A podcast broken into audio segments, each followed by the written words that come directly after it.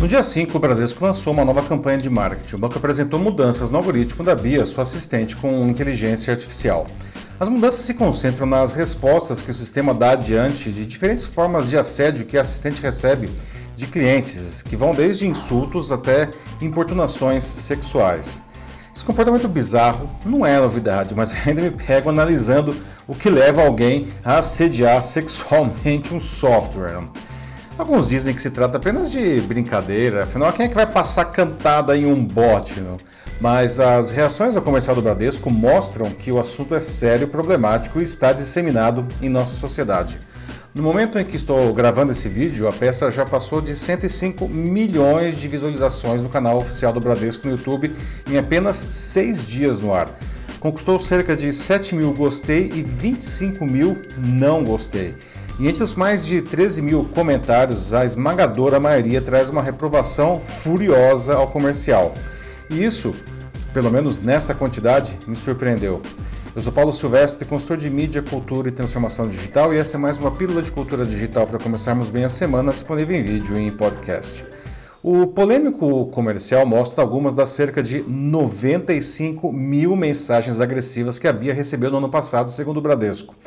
Entre elas estão insultos como Bia, sua imbecil, é, e Bia, eu quero uma foto sua de agora, assim mesmo. Até então, o sistema identificava os comentários condenáveis e dava respostas leves como Não entendi, poderia repetir? Ou Foto? Apesar de falar como humana, eu sou uma inteligência artificial. Essas respostas foram substituídas por outras bem mais incisivas como essas palavras são inadequadas. Não devem ser usadas comigo e com mais ninguém. Ou Para você pode ser uma brincadeira, para mim foi violento. A iniciativa do banco segue a campanha Hey Update My Voice, ou seja, Ei, atualize a minha voz da Unesco, que é a Organização das Nações Unidas para a Educação, a Ciência e a Cultura. Ela foi criada a partir do estudo I'd Blush If I Could, algo como eu ficaria corada se pudesse, que descreve o assédio sofrido pelas assistentes virtuais. A partir disso, a Unesco recomenda às empresas atualizações nas respostas de suas assistentes para combater a violência e o preconceito, educando a população para o problema do assédio contra mulheres, muito além das assistentes virtuais.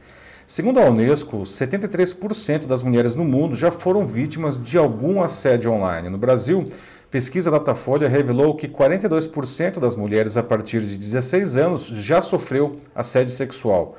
Outro levantamento indicou que 97% já haviam sido vítimas de algum tipo de assédio dentro do transporte público ou privado.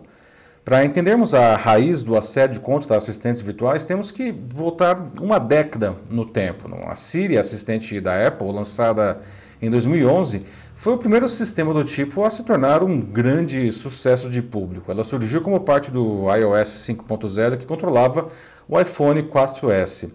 Até então, nenhum produto de massa tinha a capacidade de convincentemente entender comandos de voz e dar respostas também por voz. Uma das diversões na época era desafiar o sistema com comandos inesperados. Um dos mais populares era dizer: Siri, eu te amo. E ela dava respostas espirituosas como: Eu aposto que você diz isso a todos os produtos da Apple. A princípio, naquele momento embrionário da tecnologia, ninguém estava cantando a assistente, especialmente ah, para quem sabe do relacionamento apaixonado entre os clientes da Apple e a marca e seus produtos.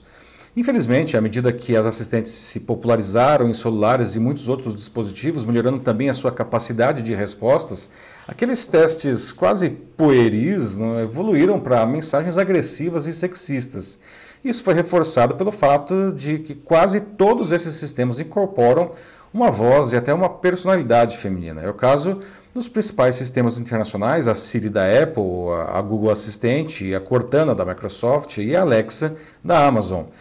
Isso se repete em sistemas brasileiros, além da própria Bia do Bradesco. Outros exemplos são a Lu da Magazine Luiza né, e a Nat da Natura.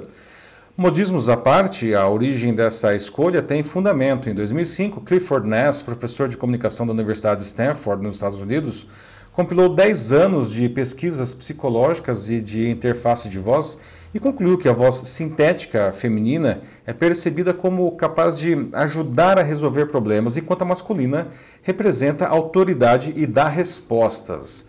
Outro estudo em 2008 de Carl McDormand, da Universidade de Indiana, também nos Estados Unidos, indicou que vozes sintetizadas femininas eram vistas como mais calorosas e agradáveis. Segundo a Unesco, 90% da força de trabalho envolvida na criação dos assistentes é masculina.